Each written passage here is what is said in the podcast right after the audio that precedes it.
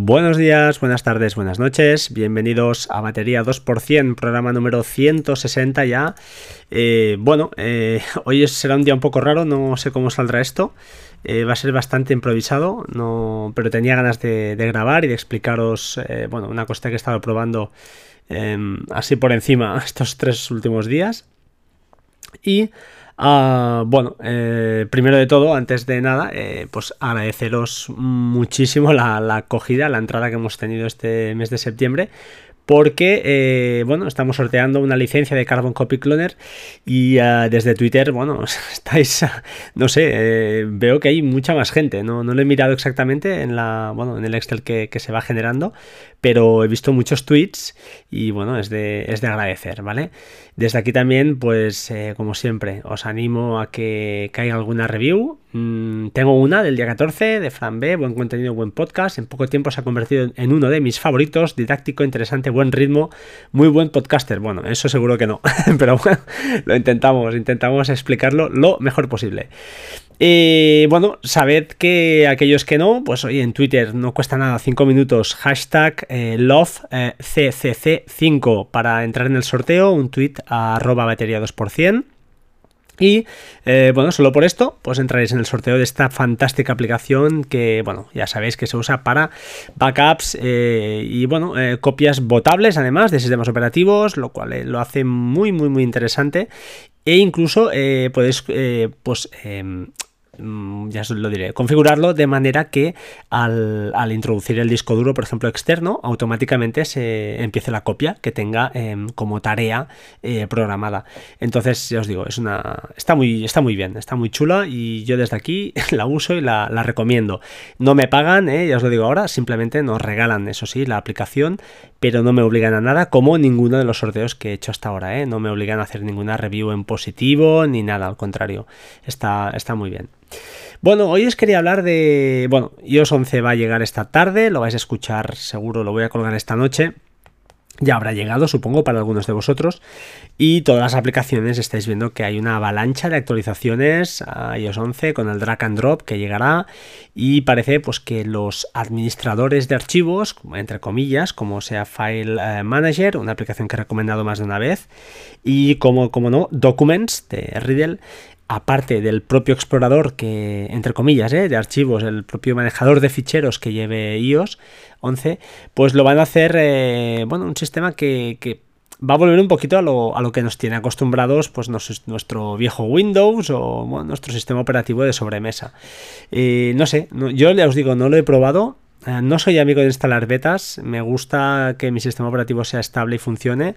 Lo necesito, mm, no es que sea vital, pero me gusta. Eh, no soy tan tan cacharrero como para instalar betas y probar. Si tuviera otro teléfono sí que lo haría, ya os lo, reconozco, pero así como herramienta, por ejemplo, portátil es imposible, inviable, seguro, y el, y el, teléfono tampoco. La verdad es que me gusta que las aplicaciones funcionen, eh, tengo bastantes rutinas hechas con Workflow y que las uso casi a diario algunas, algunas son a diario y no quiero no quiero líos. Espero que todo pues bueno, funcione bien y, hoy no tengamos ningún problema. Yo no sé si actualizaré hoy o me esperaré un par o tres de días, que es lo que mm, aunque se me va el dedo, ¿eh? se me pongo caliente y se me va, lo lógico sería esperar un poquito a ver si surgen problemas. Aunque, por lo que he escuchado y he leído, pues parece que está esta versión viene muy muy trabajada con muchísimas betas y bueno, eh, tiene toda la pinta de que esto va, va a ir muy fino. Respecto al teléfono, alguien me ha preguntado si me iba a comprar el iPhone X o el 8 o lo que sea. Yo de momento no voy a hacer movimientos. Eh, cuando lo tenga en la mano supongo que me calentaré un poco, pero espera, espero que mi cabeza esté fría y... y ah, bueno, suena un mensaje. Y, y, no quiero cambiar. No creo que me toque cambiar. Eh, tengo un 6S Plus, es mi primer iPhone que tuve, es el primero, y de momento me va muy muy bien. Entonces el tema del reconocimiento, pues bueno, es un cambio, pero es que el, Touch ID es fantástico también. Entonces no, no hay un salto como cuando apareció en el 5S, que ahí sí que pues parecía más que justificado cambiar porque introducir códigos a veces de 6 o 8 cifras para desbloquear, perdón, de 6 cifras para desbloquear un teléfono, pues a veces da pereza, cada vez que se te bloqueaba era un poco rollo. Entonces, eh, yo a priori, a no ser que la pantalla OLED o alguna cosa me, tire para atrás, eh, perdón, me, provoque ¿no? el afán de compra y, y me lo pueda permitir y mi sargento mayor, sea, mi mujer, me lo permita, pues entonces lo, valoraría. Pero a día de hoy no, no tengo pensado hacer el salto, al menos de momento. Eh, creo que esos cuernos que dicen que sirven para identificarlo respecto a otros teléfonos y estas cosas, la verdad es que me parecen un poco eh, ahí, no sé, eh, no voy a descalificar a nadie, todo el mundo tiene mi respeto, pero a mí me parecen feas, la verdad. Eh, lógicamente la tecnología es la que es y, oye, eh, va mejorando y probablemente en un futuro no tengamos esa banda y esté oculta o esté, yo qué sé, de, alguna manera que no... Pero a mí particularmente no, no me gusta, no me desagrada, veo que, que bueno, tampoco molesta y no, no se acaba el mundo, pero realmente si pudiera escoger con cuernos o sin cuernos, está claro que pediría toda la, toda la pantalla completa. O sea que no, no, sé por qué estas cosas a veces de justificar cosas que realmente, pues, no sé, son un poco cogidas con pinzas. Seis minutos, va, no os voy a rayar mucho más, así que voy a lo que os quería contar hoy y que es el título del podcast, Thinkbox. Bueno, ThinkBox es un proyecto de Indiegogo que lanzaron los creadores de la aplicación Think, la ya archiconocida aplicación que se ha hecho un hueco porque es gratuita y que de alguna manera pues nos ayuda mm, da ese punto de extra de seguridad de nuestra red. Eh, me ha llegado uno a las manos, eh, no creo que se quede, no creo que se quede en casa, eh, probablemente vaya a casa de un familiar que, bueno, que es probable que le dé un uso más, más, eh, más intensivo que el que yo le daría, pero bueno, me ha llegado uno y lo cierto es que, bueno, eh, yo no soy experto, así como, como lo puede ser bueno, algún otro podcaster, como ya os digo, Decar podría hablar mucho mejor de esto. Eh, también, como no, el de Naseros, eh, ya os lo diré, Hosan también seguro que nos da una opinión mucho más afinada. Y yo, mi opinión como usuario, como usuario, es que está bastante bien, te da un plus, se conecta muy fácil, la configuración es muy sencilla, se conecta al router y a partir de aquí, pues te da un extra que es el ya análisis de tu red, que eso no te aporta nada nuevo, aunque ahora con iOS 11, por si no lo habéis leído, pues parece que va a tener problemas, la aplicación de Think para iOS, no para Android, va a tener problemas eh, ya que no van a poder, ya os lo diré, lo he leído antes en un tweet, Ah, vale, eh, lo voy a traducir. Eh, pues el, analizador de red de Think ya no permitirá mostrar direcciones MAC en iOS 11. Eh, eso afecta al de iOS solo, ¿vale? Ah, si tienes el ThinkBox o Think para Android, pues no te afecta. Eh, la razón es que iOS 11 no permite a ninguna aplicación acceder a las, eh, a las direcciones MAC que están en la tabla ARP del sistema operativo. Entiendo que hay una tabla en el sistema operativo de iOS que guarda esas direcciones MAC y iOS 11 pues no tiene, ya no permite acceso a esas tablas. Con lo cual, pues eh, las direcciones MAC ya no podrán ser identificadas eh, durante un escaneo de red.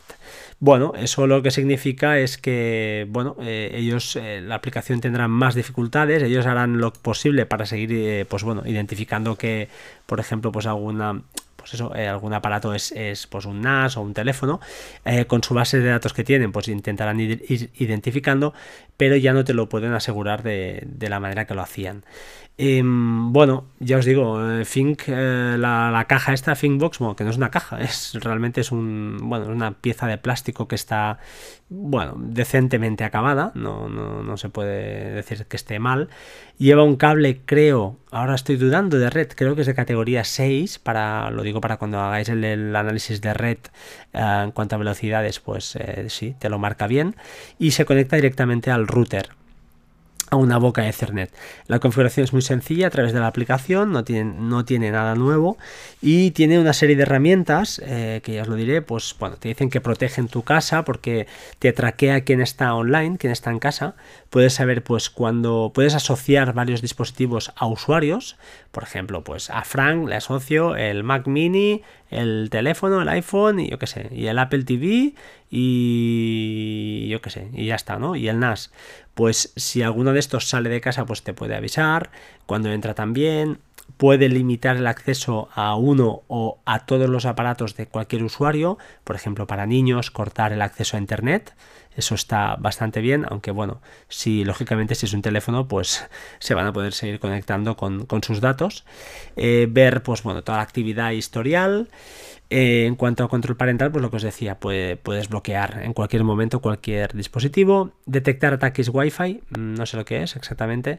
Sí que te permite una cosa curiosa que es monitorizar mm, dispositivos que tengas alrededor de tu red que no estén en tu red, pero en el caso de que, pues bueno, entiendo que entren te avisará al momento, es decir, entren, si pueden entrar en tu red, te avisará al momento.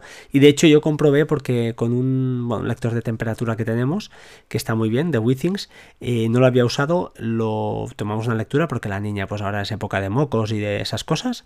Y automáticamente me llegó un correo diciendo que había un intruso, entre comillas, un potencial intruso en la red.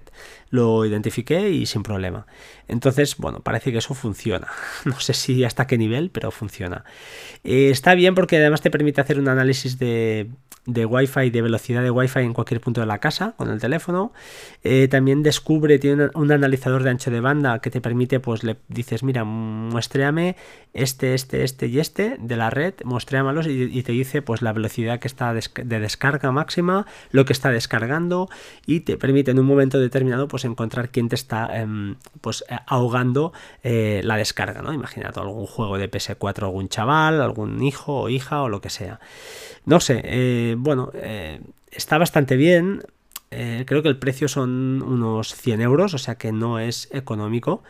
Y la verdad, yo no lo veo imprescindible. Como resumen final, imprescindible no si como bueno como cosita los que tenéis hijos más mayores yo sí que le veo bueno una, manera fácil de cortar accesos a internet aunque hay otras opciones ya sabéis que los routers pues hoy en día permiten hacer virguerías pero es de una manera fácil sabes entras en la aplicación das un clic y ya le has pausado internet a todos los dispositivos de, ese chaval o, ese, o esa hija no o lo que sea ese menor eh, en cuestión es la comodidad eh, cuando está encendido, pues tiene una luz bastante molesta, con lo cual no lo puedes poner muy a la vista, porque tiene una luz en forma de LED alrededor de todo lo que es el círculo, en forma de color verde o azul, no sé, no recuerdo. Y, y ya os digo, eh, no, lo suyo sería que se pudiera apagar así como los routers nuevos pues te permiten apagar las luces o incluso los NAS, al menos el de Synology el 1817 te permite decirle oye de esta franja horaria o siempre apágame los LEDs, con lo cual pues eh, se pueden colocar de una manera ya en un sitio más visible sin que eh, te molesten a la vista, ¿no? sobre todo por la noche cuando la, intensidad de la luz es, más baja. Eh, ya os digo, os he hecho una pequeña review así de, este artilugio. Em, yo lo enfocaría más, a ver, no es en cuanto a, creo, al menos no te da una protección total de la red, eh, ni está pensado para hackeos, supongo, pero sí que te da una, bueno, en caso de intrusiones, el típico vecino que te quiere gorrear la wifi, pues sí que te da ese plus que aunque con la aplicación ya lo puedes ver, o sea que no te, no te da un te da ese plus pues de poder crear asociar cada dispositivo a un usuario, poder pues hacer algunas algunos test, por ejemplo de wifi como os he dicho en cualquier punto de la casa pues para ver qué nivel de señal tenemos. Eh, bueno, está, está bastante curioso, ya os digo. No sé si yo no lo recomendaría como compra necesaria, porque no lo es. Y lo recomendaría, pues eso, en el caso de querer comodidad y querer en un pago único, pues tener esa, esa posibilidad de meter el hachazo, entre comillas, a, los, a los hijos, sobre todo. Porque el tema de detección de wi wifi, ataques de wifi, esas cosas, bueno, eh, yo creo que te puede pasar alguna vez, pero no es lo que nos no es lo habitual cada día, ¿de acuerdo? Estaremos de acuerdo en que no son más a veces paranoias nuestras eh, o el típico vecino gorrón que puede en un momento determinado intentarlo eh, que una cosa que, que seas, eh, que sufras ataques constantemente.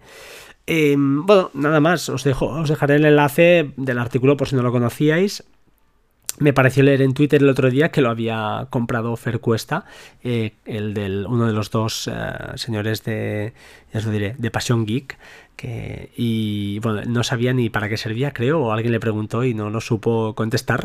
Supongo que lo había pedido hace meses y no, no recordaba. Bueno, ya os digo, eh, está bien, a nivel usuario muy muy doméstico está muy bien.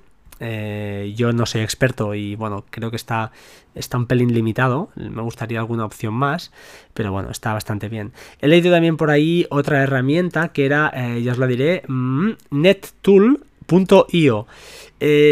no la, la he estado mirando así por encima nettool.io, lo dejaré en las notas del programa, es otro cacharrito que también es un hardware, eh, al igual que Thinkbox, y es más caro, creo que son 170 dólares o 169. Y lo cierto es que, ah, bueno, parece que no he acabado de entender, yo creo que este es súper técnico, al contrario de hemos pasado de un extremo al otro. Hay cosas ahí que yo realmente no entiendo, el QoS sí, el DHCP sí, Link Aggregation también, te encuentra los switch, la IP del switch eh, y tal, alguna cosilla más, pero no le acabo de, mm, no sé, no acabo de entender, yo creo que es más a nivel profesional, mm, o al menos eso me ha parecido a mí, pero ya os digo, no, no sé qué deciros. Es otra opción más, echarle un vistazo si queréis y, bueno, es, es, una opción más. Ahora que lo comentamos, uh, ThinkBox también te permite ver los puertos que tienes abiertos. Con lo cual, eh, pues bueno, está bastante bien. También te puede comentar, pues eh, te dice si están, uh, pues eso, tienes puertos eh, abiertos, cuáles son. Y, bueno, siempre es una, ayuda más, de una manera más rápida que no entrar en el, en el router cada vez y para trabajar con él, ¿no? Ya os digo, a mí no, no me cuesta entrar en el router y toquetear pero a lo mejor pues, pues bueno, hay quien no le gusta o no lo domina bastante o ve que hay muchas más opciones de las que necesita y aquí pues en cambio pues te da una, lectura rápida de los puertos que tienes, que tienes abiertos. creo que eso es todo. He acabado la review, eh, son unos cuantos minutos. Em, vosotros mismos echad un vistazo a los dos enlaces que os dejaré. Eh, antes de despedirme, pues comentaros que, bueno, este viernes, si podemos y acabamos de ligarlo, grabaremos eh, un especial de Plex creo que puede estar bastante bien. Iremos un poquito más allá de lo habitual, haremos una charla, pero ya el archiconocido Plex no, no vamos a explicar lo que hace, sino vamos a explicar algunos trucos, algunas cosas que, que pueden ser útiles y que, bueno, son curiosas. Algunas serán de nivel avanzado, eso sí, pero, eh, bueno, creo que puede estar, puede estar interesante bueno, en principio nada más. Ah, como siempre, os dejaré también el enlace en las notas de la camiseta del podcast. Está en blanco, está en negro, está muy chula. Además, por delante lleva un, logo muy pequeñito y por detrás, pues sí que lleva el logo grande de batería 2%, pero que está, está muy cuidado y muy curioso. Así que os animo a que compréis camisetas y, si os la compráis, por favor, enviad una foto, tuiteadla que me encantaría ver a alguien con una foto de mi podcast. Sería un auténtico honor. Nada más, eh, gracias y espero veros pronto, eh, espero poder grabar pronto y seguimos en contacto, ¿de acuerdo? Un abrazo, chao, chao. Por cierto, sed buenos.